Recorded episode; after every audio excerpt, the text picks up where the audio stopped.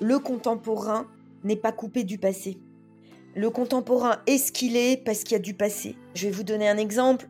Il y a beaucoup de, mots de notre actualité et des mots aussi, des paroles, donc euh, des difficultés et des paroles qui sont celles de notre contemporain, sur lesquelles en fait on est surpris de voir qu'un homme comme Sénèque, du temps de Néron, donc dans la Rome ancienne, a dit des choses, et là c'est pareil, je vous fais le pari, vous l'ouvrez et vous vous dites c'est dingue, mais c'est aujourd'hui. Quand il parle par exemple de notre suroccupation, de notre suractivité, le fait qu'on ait d'accord un agenda très rempli, mais qui correspond à un vol de notre temps et qui fait qu'en fait on manque toujours de temps et que notre rapport au temps c'est sur le manque. J'ai pas le temps. Quand on dit je suis débordé, ça veut dire j'ai pas le temps.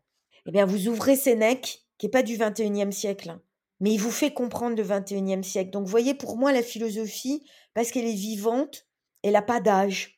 Et moi, je peux piocher Sénèque pour comprendre pourquoi je rate mes vacances. Pourquoi pendant les vacances, euh, je me dispute avec mes amis parce qu'ils veulent faire beaucoup de choses et moi, je ne veux rien faire. Donc, je suis un poids pour eux. Je veux rien faire. Vous voyez, et, et je vous mens pas, hein, je vous parle très sincèrement. C'est pas un contemporain qui m'a aidé à le comprendre, c'est Sénèque, qui est mort il y a.